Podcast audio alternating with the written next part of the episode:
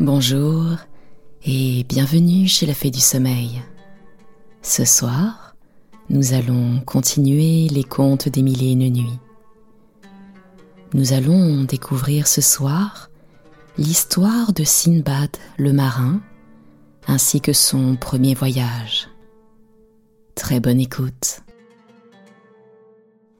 Sire, sous le règne de ce même calife, Haroun al-Rachid, dont je viens de vous parler, il y avait à Bagdad un pauvre porteur qui se nommait Inbad. Un jour qu'il faisait une chaleur excessive, il portait une charge très pesante d'une extrémité de la ville à une autre.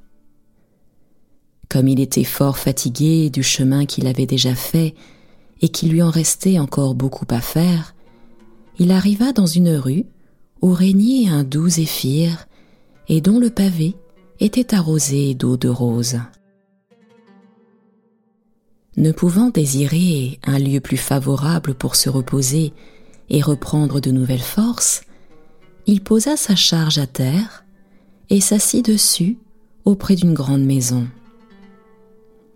Il se sut bientôt très bon gré de s'être arrêté en cet endroit, car son odorat fut agréablement frappé d'un parfum exquis de bois d'aloès et de pastilles qui sortaient par les fenêtres de cet hôtel et qui, se mêlant avec l'odeur de l'eau de rose, achevait d'embaumer l'air. Outre cela, il ouït en dedans un concert de divers instruments, accompagné du ramage harmonieux d'un grand nombre de rossignols et d'autres oiseaux particuliers au climat de Bagdad. Cette gracieuse mélodie et la fumée de plusieurs sortes de viandes qui se faisaient sentir lui firent juger qu'il y avait là quelque festin et qu'on s'y réjouissait. Il voulut savoir qui demeurait en cette maison qu'il ne connaissait pas bien, parce qu'il n'avait pas eu l'occasion de passer souvent par cette rue. Pour satisfaire sa curiosité, il s'approcha de quelques domestiques qu'il vit à la porte, magnifiquement habillés, et demanda à l'un d'entre eux comment s'appelait le maître de cet hôtel. Et quoi? lui répondit le domestique. Vous demeurez à Bagdad et vous ignorez que c'est ici la demeure du seigneur Simbad le marin De ce fameux voyageur qui a parcouru toutes les mers que le soleil éclaire le porteur, qui avait ouï parler des richesses de Simbad, ne put s'empêcher de porter envie à un homme dont la condition lui paraissait aussi heureuse qu'il trouvait la sienne déplorable. L'esprit aigri par ses réflexions, il leva les yeux au ciel et dit assez haut pour être entendu. Puissant créateur de toutes choses, considérez la différence qu'il y a entre Simbad et moi je souffre tous les jours mille fatigues et mille maux, et j'ai bien de la peine à me nourrir, moi et ma famille, de mauvais pain d'orge, pendant que le Simbad dépense avec profusion d'immenses richesses et mène une vie pleine de délices. Qu'a-t-il fait pour obtenir de vous une destinée si agréable? Qu'ai-je fait pour en mériter une si rigoureuse? En achevant ces paroles, il frappa du pied contre terre comme un homme entièrement possédé de sa douleur et de son désespoir. Il était encore occupé de ses tristes pensées lorsqu'il vit sortir de l'hôtel un valet qui vint à lui et qui, le prenant par le bras, lui dit Venez, suivez-moi. Le seigneur Simbad, mon maître, veut vous parler. Le jour qui parut en cet endroit empêcha Sherazade de continuer cette histoire, mais elle la reprit ainsi le lendemain. 70e nuit. Sire, Votre Majesté peut aisément s'imaginer qu'Indbad ne fut pas peu surpris du compliment qu'on lui faisait. Après le discours qu'il venait de tenir il avait sujet de craindre que Sinbad ne l'envoyait quérir pour lui faire quelque mauvais traitement. C'est pourquoi il voulut s'excuser sur ce qu'il ne pouvait abandonner sa charge au milieu de la rue.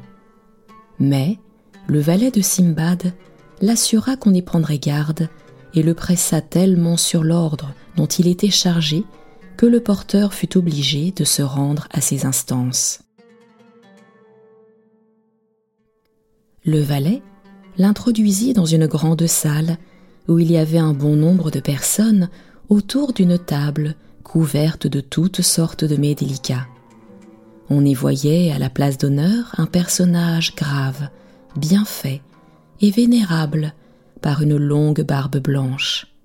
Et derrière lui était debout une foule d'officiers et de domestiques, fort empressés de le servir. Ce personnage était Sinbad. Le porteur, dont le trouble s'augmenta à la vue de tant de monde et d'un festin si superbe, salua la compagnie en tremblant. Simbad lui dit de s'approcher, et, après l'avoir fait asseoir à sa droite, il lui servit à manger lui-même, et lui fit donner à boire d'un excellent vin dont le buffet était abondamment garni. Sur la fin du repas, Simbad, remarquant que ses convives ne mangeaient plus, prit la parole et s'adressant à Indbad, qu'il traita de frère, selon la coutume des Arabes lorsqu'ils se parlent familièrement, lui demanda comment il se nommait et quelle était sa profession. Seigneur, lui répondit-il, je m'appelle Indbad. Je suis bien aise de vous voir, reprit Sinbad, et je vous réponds que la compagnie vous voit aussi avec plaisir. Mais je souhaiterais apprendre de vous-même ce que vous disiez tantôt dans la rue. Sinbad, avant que de se mettre à table, avait entendu tout son discours par une fenêtre, et c'était ce qui l'avait obligé à le faire appeler. À cette demande, Indbad, plein de confusion, baissa la tête et repartit. Seigneur, je vous avoue que ma lassitude m'avait mis en mauvaise humeur. Il m'est échappé quelques paroles indiscrètes que je vous supplie de me pardonner. Oh, ne croyez pas, reprit Sinbad, que je sois assez injuste pour en conserver du ressentiment. J'entre dans votre situation. Au lieu de vous reprocher vos murmures, je vous plains. Mais il faut que je vous tire d'une erreur où vous me paraissez être à mon égard. Vous vous imaginez sans doute que j'ai acquis sans peine et sans travail toutes les commodités et le repos dont vous voyez que je jouis. Désabusez-vous. Je ne suis parvenu à un état si heureux qu'après avoir souffert durant plusieurs années tous les travaux du corps et de l'esprit que l'imagination peut concevoir.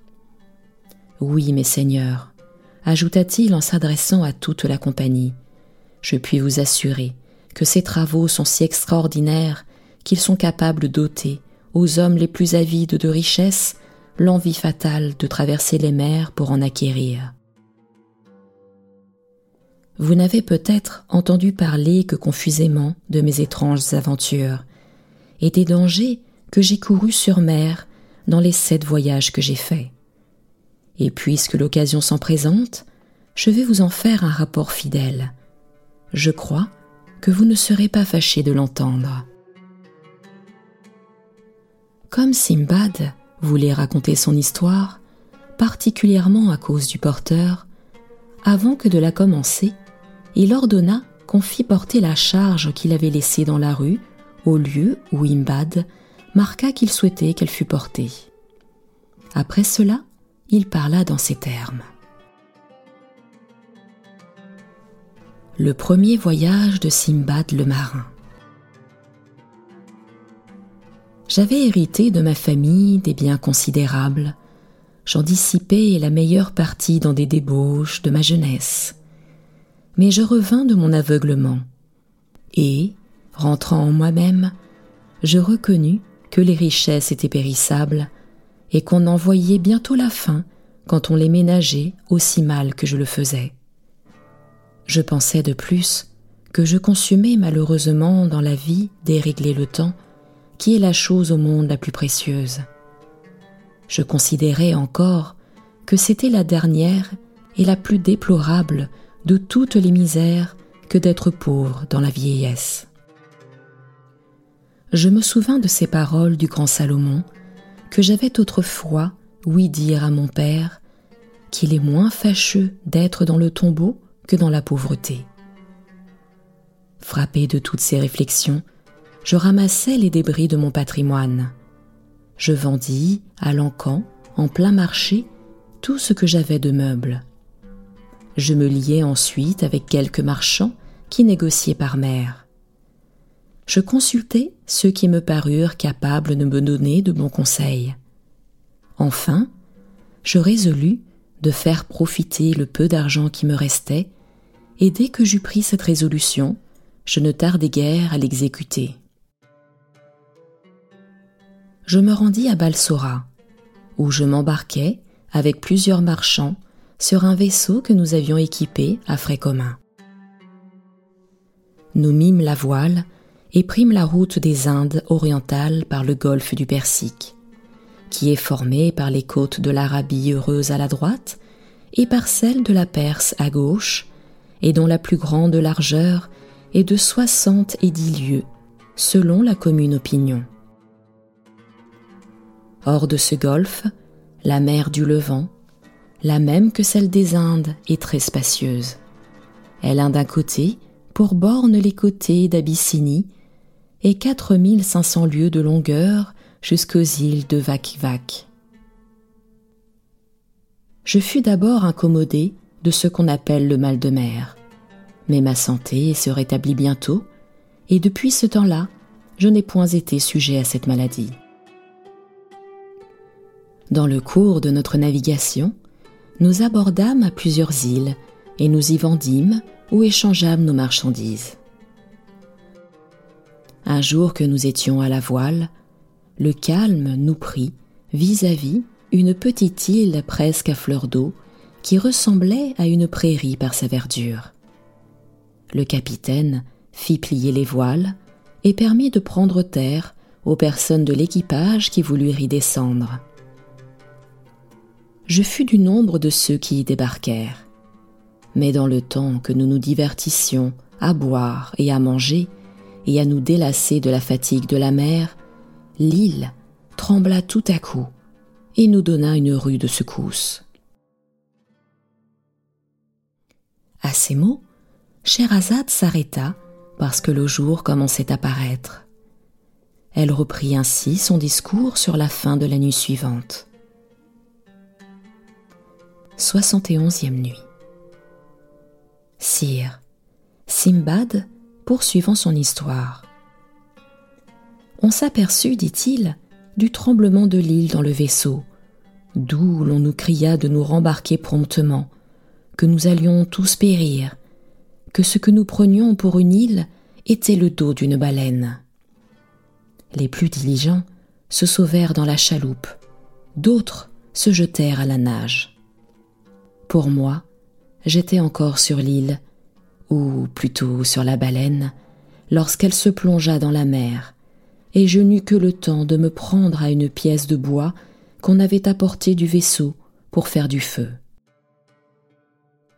Cependant, le capitaine, après avoir reçu sur son bord les gens qui étaient dans la chaloupe et recueilli quelques-uns de ceux qui nageaient, voulut profiter d'un vent frais et favorable qui s'était levé il fit hausser les voiles et m'ôta par là l'espérance de gagner le vaisseau.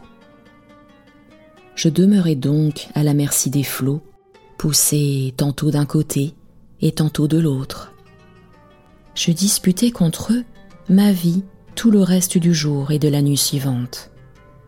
Je n'avais plus de force le lendemain, et je désespérais d'éviter la mort lorsqu'une vague me jeta heureusement contre une île. Le rivage en était haut et escarpé, et j'aurais eu beaucoup de peine à y monter si quelques racines d'arbres que la fortune semblait avoir conservées en cet endroit pour mon salut ne m'en eussent donné le moyen. Je m'étendis sur la terre où je demeurais à demi-mort jusqu'à ce qu'il fît grand jour et que le soleil parut. Alors, Quoique je fusse très faible à cause du travail de la mer, et parce que je n'avais pris aucune nourriture depuis le jour précédent, je ne laissais pas de me traîner en cherchant des herbes bonnes à manger. J'en trouvai quelques-unes, et j'eus le bonheur de rencontrer une source d'eau excellente qui ne contribua pas peu à me rétablir. Les forces m'étant revenues, je m'avançai dans l'île, marchant sans tenir de route assurée. J'entrai dans une belle plaine où j'aperçus de loin un cheval qui passait. Je portais mes pas de ce côté-là, flottant entre la crainte et la joie, car j'ignorais si je n'allais pas chercher ma perte plutôt qu'une occasion de mettre ma vie en sûreté. Je remarquai, en approchant, que c'était une cavale attachée à un piquet. Sa beauté attira mon attention, mais, pendant que je la regardais, j'entendis la voix d'un homme qui parlait sous terre. Un moment, ensuite, cet homme parut, vint à moi et me demanda qui j'étais. Je lui racontai mon aventure, après quoi, me prenant par la main, il me fit entrer dans une grotte où il y avait d'autres personnes qui ne furent pas moins étonnés de me voir que je l'étais de les trouver là. Je mangeai de quelques mets qu'ils me présentèrent, puis, leur ayant demandé ce qu'ils faisaient dans un lieu qui me paraissait si désert, ils me répondirent qu'ils étaient palefreniers du roi Mirage, souverain de cette île, que chaque année, dans la même saison, ils avaient coutume d'y amener les cavales du roi qu'ils attachaient de la manière que je l'avais vu, pour les faire couvrir par un cheval marin qui sortait de la mer. Que le cheval marin, après les avoir couvertes, se mettait en état de les dévorer, mais qu'ils l'en empêchaient par leurs cris et l'obligeaient à rentrer dans la mer. Les cavales étant pleines, il les ramenait, et que les chevaux qui en essaient étaient destinés pour le roi et appelés chevaux marins. Ils ajoutèrent qu'ils devaient partir le lendemain, et que, si je fusse arrivé un jour plus tard, j'aurais péri infailliblement, parce que les habitations étaient éloignées et qu'il m'eût été impossible d'y arriver sans guide. Tandis qu'il m'entretenait ainsi, le cheval marin sortit de la mer comme il me l'avait prédit, se jeta sur la cavale, la couvrit et voulut ensuite la dévorer. Mais, au grand bruit que firent les palefreniers, il lâcha prise et alla se replonger dans la mer. Le lendemain, ils reprirent le chemin de la capitale de l'île avec les cavales, et je les accompagnai. À notre arrivée, le roi Mirage, à qui je fus présenté, me demanda qui j'étais et par quelle aventure je me trouvais dans ces états. Dès que j'eus pleinement satisfait sa curiosité, il me témoigna qu'il prenait beaucoup de part à mon malheur. En même temps, il ordonna qu'on eût soin de moi et que l'on me fournît toutes les choses dont j'aurais besoin. Cela fut exécuté de manière que j'eus sujet de me louer de sa générosité et de l'exactitude de ses officiers. Comme j'étais marchand, je fréquentais les gens de ma profession. Je recherchais particulièrement ceux qui étaient étrangers, tant pour apprendre d'eux des nouvelles de Bagdad que pour en trouver quelqu'un avec qui je pusse y retourner. Car la capitale du roi Mirage est située sur le bord de la mer et a un beau port où il aborde tous les jours des vaisseaux de différents endroits du monde. Je cherchais aussi la compagnie des savants des Indes, et je prenais plaisir à les entendre parler. Mais cela ne m'empêchait pas de faire ma cour au roi très régulièrement, ni de m'entretenir avec des gouverneurs et de petits rois, ses tributaires, qui étaient auprès de sa personne. Il me faisait mille questions sur mon pays, et, de mon côté, voulant m'instruire des mœurs et des lois de leurs États, je leur demandais tout ce qui me semblait mériter ma curiosité il y a sous la domination du roi Mirage une île qui porte le nom de Cassel. On m'avait assuré qu'on y entendait toutes les nuits un son de timbales, ce qui a donné lieu à l'opinion qu'ont les matelots que Dégial, qui est l'équivalent de l'Antéchrist chez les chrétiens, y fait sa demeure. Il me prit l'envie d'être témoin de cette merveille, et je vis dans mon voyage des poissons longs de sang et de sang coudés, qui font plus de peur que de mal. Ils sont si timides qu'on les fait fuir en frappant sur des ais. Je remarquai d'autres poissons qui n'étaient qu'une coudée et qui ressemblaient par la tête à des hiboux. À mon retour, comme j'étais un jour sur le port, un navire y vint aborder. Dès qu'il fut à l'ancre, on commença de décharger les marchandises, et les marchands, à qui elles appartenaient, les faisaient transporter dans des magasins. En jetant les yeux sur quelques ballots et sur l'écriture qui marquait à qui ils étaient, je vis mon nom dessus, et, après les avoir attentivement examinés, je ne doutais pas que ce ne fussent ceux que j'avais fait charger sur le vaisseau où je m'étais embarqué à Balsora. Je reconnus même le capitaine, mais, comme j'étais persuadé qu'il me croyait mort, je l'abordai et lui demandai à qui appartenaient les ballots que je voyais. J'avais sur mon bord, me répondit-il, un marchand de Bagdad qui se nommait Sinbad. Un jour, que nous étions près du Nil, à ce qu'il nous paraissait, il mit pied à terre avec plusieurs passagers dans cette île prétendue, qui n'était autre chose qu'une baleine d'une grosseur énorme qui s'était endormie à fleur d'eau. Elle ne se sentit pas plutôt échauffée par le feu qu'on avait allumé sur son dos pour faire la cuisine qu'elle commença de se mouvoir et de s'enfoncer dans la mer. La plupart des personnes qui étaient dessus se noyèrent et le malheureux Simbad fut de ce nombre. Ces ballots étaient à lui, et j'ai résolu de les négocier jusqu'à ce que je rencontre quelqu'un de sa famille à qui je puisse rendre le profit que j'aurais fait avec le principal. Capitaine, lui dis-je alors, je suis ce Simbad que vous croyez mort et qui ne l'est pas. Ces ballots sont mon bien et ma marchandise. Scheherazade n'en dit pas davantage cette nuit, mais elle continua le lendemain de cette sorte. 72e nuit. Simbad, poursuivant son histoire, dit à la compagnie Quand le capitaine du vaisseau m'entendit parler ainsi, Grand Dieu s'écria-t-il, à qui se fier aujourd'hui? Il n'y a plus de bonne foi parmi les hommes. J'ai vu de mes propres yeux périr Simbad, les passagers qui étaient sur mon bord l'ont vu comme moi. Et vous osez dire que vous êtes ce Simbad? Mais quelle audace À vous voir, il semble que vous soyez un homme de probité. Cependant, vous dites une horrible fausseté pour vous emparer d'un bien qui ne vous appartient pas. Donnez-vous patience, repartis-je au capitaine, et me faites la grâce d'écouter ce que j'ai à vous dire. Eh bien, reprit-il, que direz-vous? Parlez, je vous écoute. Je lui racontai alors de quelle manière je m'étais sauvé et par quelle aventure j'avais rencontré les palefreniers du roi Mirage qui m'avaient amené à sa cour. Il se sentit ébranlé de mon discours, mais il fut bientôt persuadé que je n'étais pas un imposteur, car il arriva des gens de son navire qui me reconnurent et me firent de grands compliments en me témoignant la joie qu'ils avaient de me revoir.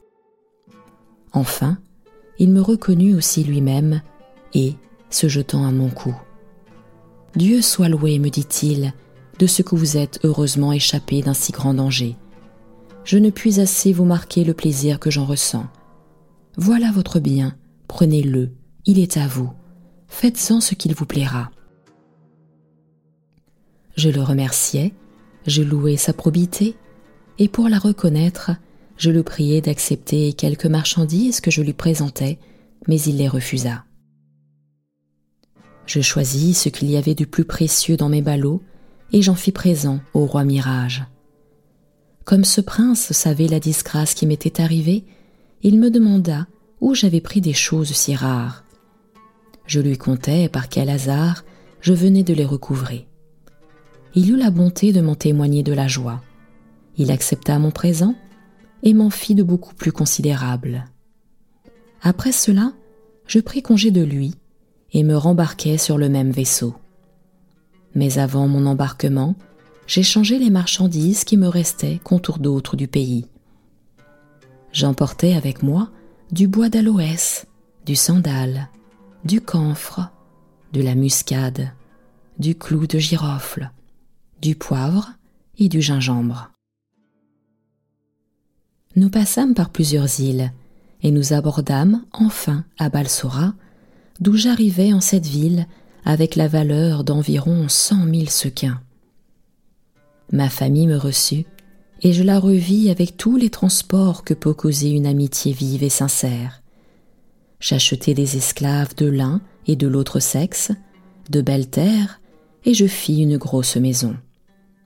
Ce fut ainsi que je m'établis, résolu d'oublier les maux que j'avais soufferts et de jouir des plaisirs de la vie.